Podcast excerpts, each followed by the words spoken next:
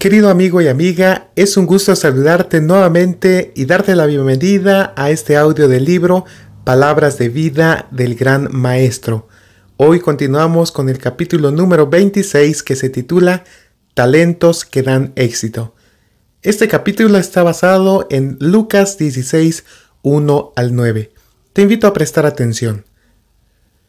La venida de Cristo se produjo en un tiempo de intensa mundanalidad los hombres estaban subordinando lo eterno a lo temporal, los requerimientos de lo futuro a los asuntos presentes.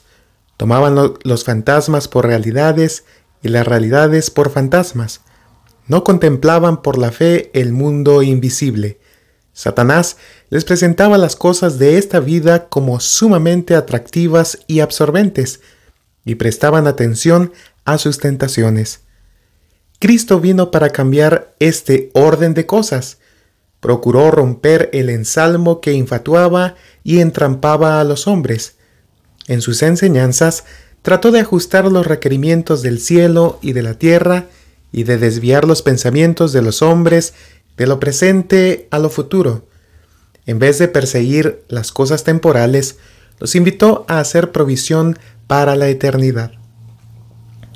Había un hombre rico dijo él, el cual tenía un mayordomo, y éste fue acusado delante de él como disipador de sus bienes. El rico había dejado todas sus posesiones en las manos de este siervo, pero el siervo era infiel y el amo estaba convencido de que se le estaba robando sistemáticamente. Resolvió no retenerlo en su servicio y pidió que fuesen investigadas sus cuentas. ¿Qué es esto? dijo, que oigo de ti? Da cuenta de tu mayordomía, porque ya no podrás más ser mayordomo. Al verse condenado a ser despedido, el mayordomo vio tres caminos abiertos a su elección. Tendría que trabajar, mendigar o morirse de hambre. Y dijo para sí, ¿qué haré? Que mi señor me quita la mayordomía. Cavar no puedo. Mendigar tengo vergüenza yo sé lo que haré para que cuando fuere quitado de la mayordomía me reciban en sus casas. Y llamando a cada uno de los deudores de su señor, dijo al primero, ¿Cuánto debes a mi señor? Y él dijo, cien barriles de aceite. Y le dijo, Toma tu obligación y siéntate presto y escribe cincuenta.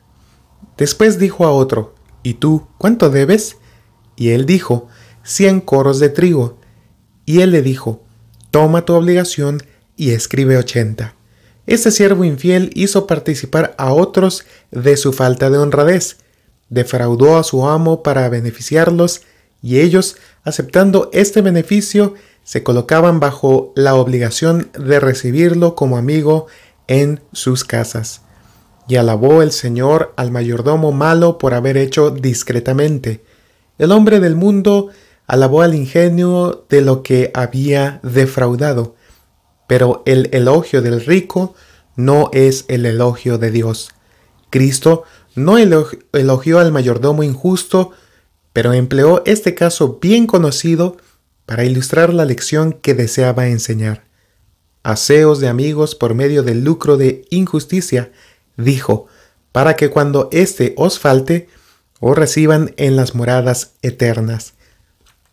El Salvador había sido censurado por los fariseos por tratar con publicanos y pecadores, pero su interés en ellos no disminuyó, ni cesaron sus esfuerzos por ellos.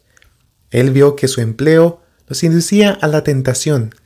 Estaban rodeados por incitaciones a hacer lo malo. Era fácil dar, el primer paso malo y el descenso era rápido para llegar a mayor falta de honradez y a mayores delitos. Cristo estaba tratando por todos los medios de ganarlos a principios más nobles y fines más elevados. Este era el propósito que tenía presente al relatar la historia del mayordomo infiel. Había habido entre los publicanos un caso como el presentado en la parábola, y en la descripción hecha por Cristo reconocieron ellos sus propias prácticas. Esto llamó su atención, y por el cuadro de sus prácticas faltas de honradez, muchos aprendieron una lección de verdad espiritual. Sin embargo, la parábola se dirigía directamente a sus discípulos. A ellos primero fue impartida la levadura de la verdad y por su medio habían de alcanzar a otros. Gran parte de la enseñanza de Cristo no era comprendida por los discípulos al principio, y en consecuencia sus lecciones parecían casi olvidadas. Pero bajo la influencia del Espíritu Santo, esas verdades revivieron más tarde con claridad, y por medio de los discípulos fueron presentadas vívidamente a los nuevos conversos que se añadían a la iglesia. Y el Salvador hablaba también a los fariseos. Él no perdía la esperanza de que percibieran la fuerza de sus palabras. Muchos habían sido convencidos profundamente y al oír la verdad bajo el dictado del Espíritu Santo, no pocos llegarían a creer en Cristo. Los fariseos habían tratado de desacreditar a Cristo acusándolo de tratarse con publicanos y pecadores. Ahora él vuelve el reproche contra sus acusadores. La escena que se había ocurrido entre los publicanos la presenta ante los fariseos tanto para presentar, representar su conducta, como para demostrar la única manera por la cual podían redimir sus errores. Los bienes de su señor habían sido confiados al mayordomo infiel con propósitos de benevolencia, pero éste los había usado para sí. Así también había hecho Israel. Dios había elegido la simiente de Abraham. Con brazo poderoso la había librado de la servidumbre de Egipto. La había hecho depositaria de la verdad sagrada para bendición del mundo. Le había confiado los oráculos vivos para que comunicase la luz a otros. Pero sus mayordomos habían empleado estos dones para enriquecerse y exaltarse a sí mismos. Los fariseos llenos de un sentimiento de su propia importancia y justicia propia, estaban aplicando mal los bienes que Dios les había prestado para que los empleasen en glorificarlo. En la parábola, el siervo no había hecho provisión para lo futuro. Los bienes a él confiados, para beneficio de otros, los había empleado para sí mismo, pero había pensado solamente en lo presente. Cuando se le quitase la mayordomía, no tendría nada que pudiese llamar suyo, pero todavía estaban en sus manos los bienes de su señor y resolvió emplearlos para asegurarse contra necesidades futuras. A fin de lograr esto, debía trabajar según un nuevo plan. En vez de juntar para sí, debía impartir a otros. Así podría conseguir amigos que lo recibieran cuando se lo hubiese desechado. Así también ocurría con los fariseos. Pronto se les iba a quitar la mayordomía y estaban llamados a proveer para lo futuro. Únicamente buscando el bien de otros podían beneficiarse a sí mismos. Únicamente impartiendo los dones de Dios en la vida presente podían proveer para la eternidad. Después de relatar la parábola, Cristo dijo, Los hijos de este siglo son en su generación más sagaces que los hijos de la luz, es decir, que los hombres sabios de este mundo manifiestan más sabiduría y fervor en servirse a sí mismos que los que profesan servir a Dios en el servicio que le prestan. Así sucedía en los días de Cristo, y así sucede hoy. Miremos la vida de muchos de los que aseveran ser cristianos. el Señor los ha dotado de capacidad, poder e influencia. Les ha confiado dinero a fin de que sean colaboradores con Él en la gran redención. Todos estos dones han de ser empleados en beneficiar a la humanidad, en aliviar a los delientes y menesterosos. Debemos alimentar a los hambrientos, vestir a los desnudos, cuidar de la viuda y los huérfanos, servir a los angustiados y oprimidos. Dios no quiso nunca que existiese la extensa miseria que hay en el mundo. Nunca quiso que un hombre tuviese abundancia de los lujos de la vida, mientras que los hijos de otros llorasen por pan. Los recursos que superan las necesidades reales de la vida son confiados al hombre para hacer bien, para beneficiar a la humanidad. El Señor dice, Vended lo que poseéis y dad limosna. Sed dadivosos, comunicad con facilidad. Cuando haces banquete, llama a los pobres, los mancos, los cojos, los ciegos, desatar las ligaduras de la impiedad, deshacer los haces de opresión, dejar ir libres a los quebrantados, que rompáis todo yugo, que partas tu, tu pan con el hambriento, que a los pobres errantes metas en casa, cuando vieres al desnudo lo cubras, que saciares el alma afligida. Id por todo el mundo, predicad el Evangelio a toda criatura. Estas son las órdenes del Señor. ¿Está haciendo esta obra el conjunto de los que profesan ser cristianos? ¿Cuántos hay que se están apropiando para sí los dones de Dios? ¿Cuántos están añadiendo una casa a otra y un terreno a otro? ¿Cuántos están gastando su dinero en placeres para satisfacer el apetito, conseguir casas, muebles y vestiduras extravagantes? Dejan a sus semejantes en la miseria y el crimen, la enfermedad y la muerte. Multitudes están pereciendo sin una mirada de compasión, ni una palabra, ni una acción de simpatía. Los hombres se hacen culpables de robar a Dios su empleo egoísta de los recursos que tienen priva al Señor de la gloria que debiera tributársele mediante el alivio de la humanidad doliente y la salvación de las almas. Están cometiendo desfalcos con los bienes que Él les ha confiado. El Señor declara, Llegarme he a vosotros a juicio y seré pronto testigo contra los que detienen el salario del jornalero, de la viuda y del huérfano, y los que hacen agravio al extranjero. ¿Robará el hombre a Dios? Pues vosotros me habéis robado, y dijisteis, ¿en qué te hemos robado?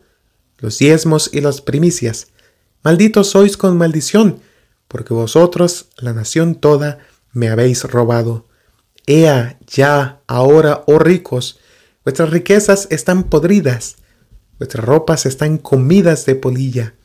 Vuestro oro y plata están corrompidos de orín, y su orín os será en testimonio. Os habéis allegado tesoro para en los postreros días. Habéis vivido en deleite sobre la tierra y sido disolutos. He aquí el jornal de los obreros que han cegado vuestras tierras, el cual por engaño no les ha sido pagado de vosotros, clama, y los clamores de los que habían cegado han entrado en los oídos del Señor de los ejércitos. A cada uno se le pedirá que entregue los dones que le fueron confiados. En el día del juicio final, las riquezas que los hombres hayan acumulado no les valdrán de nada. No tienen nada que pueden llamar suyo. Los que pasan la vida acumulando tesoro mundanal manifiestan menos sabiduría, menos reflexión y cuidado por su bienestar eterno de lo que manifestaba el mayordomo infiel por su sostén terrenal. Menos sabios que los hijos de este mundo en su generación son los que profesan ser hijos de la luz. Son aquellos de quienes el profeta declaró en su visión del gran juicio final. Aquel día arrojará el hombre a los topos y murciélagos, sus ídolos de plata y sus ídolos de oro, que le hicieron para que adorase y se entrarán en las hendiduras de las rocas y en las cavernas de las peñas por la presencia formidable de Jehová y por el resplandor de su majestad, cuando se levantare para herir la tierra. Haceos de amigos por medio del lucro de injusticia, dice Cristo, para que cuando éste os falte, os reciban en las moradas eternas. Dios, Cristo y sus ángeles ministran todos a los afligidos, los dolientes y los pecadores. Entregaos a Dios para esta obra, emplead sus dones con este propósito, y os asociaréis con los ángeles celestiales. Vuestro corazón latirá al unísono con el de ellos, os asimilaréis a ellos en carácter. Esos habitantes de las moradas eternas no serán extraños para vosotros, cuando hayan pasado las cosas terrenales, Los centinelas de las puertas del cielo os darán la bienvenida. Los medios usados para beneficiar a otros producirán recompensas. Las riquezas debidamente empleadas realizarán mucho bien.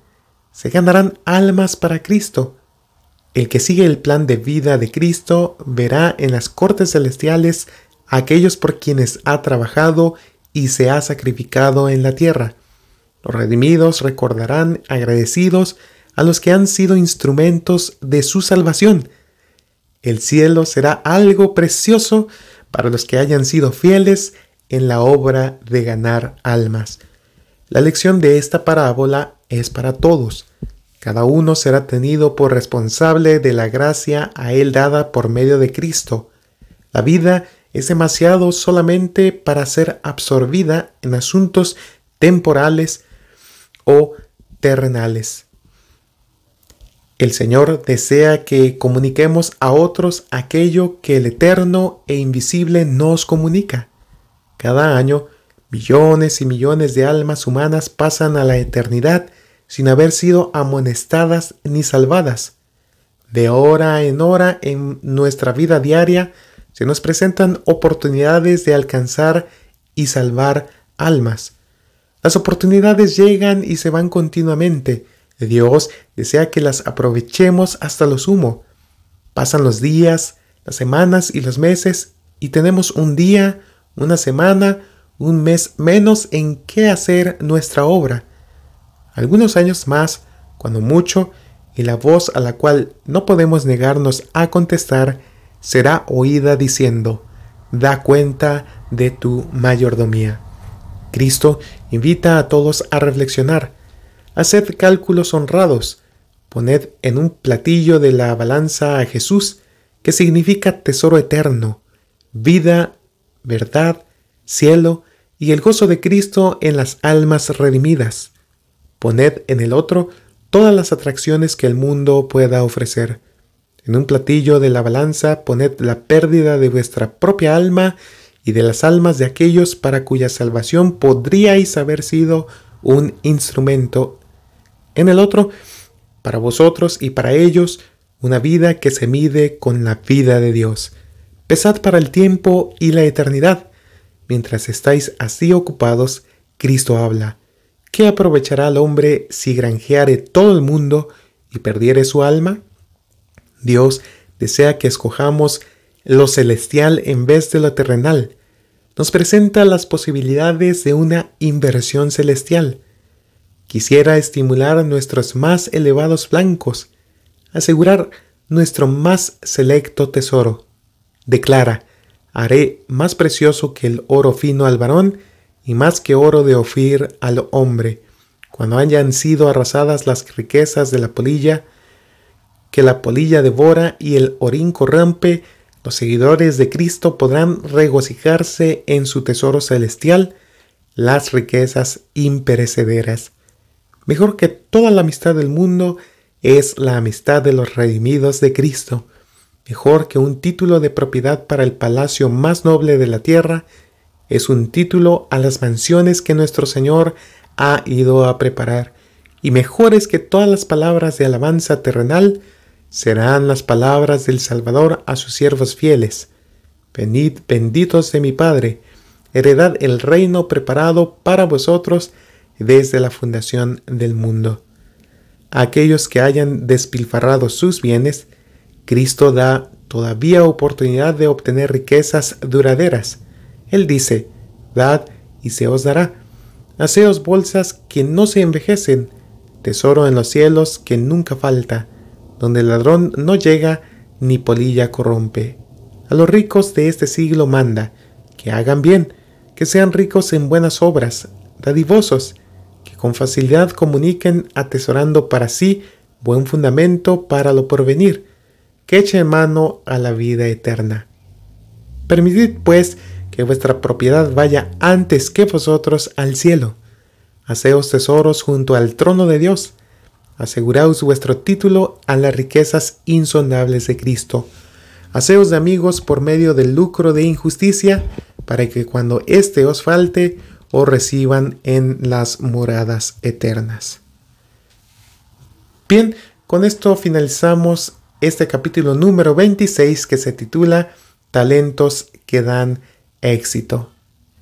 Te invito a que consideres estas preciosas palabras y enseñanzas de Cristo Jesús y sin duda alguna hagas planes para poder eh, darle a Dios el primer lugar y también emplear cada uno de los recursos, habilidades y, y dones y talentos que Dios te da para poder beneficiar a las personas que más lo necesitan. Aquellas almas que aún no conocen de Él necesitan que tú seas el instrumento por el cual Dios pueda hablarles y transmitir sus bendiciones. Te invito a compartir estos audios con tus amigos y seres queridos para que también ellos aprendan estas preciosas lecciones y también hagan arreglos, cambios necesarios en su vida a fin de cumplir la voluntad de Dios en su vida personal. Te deseo muchas bendiciones y hasta la próxima.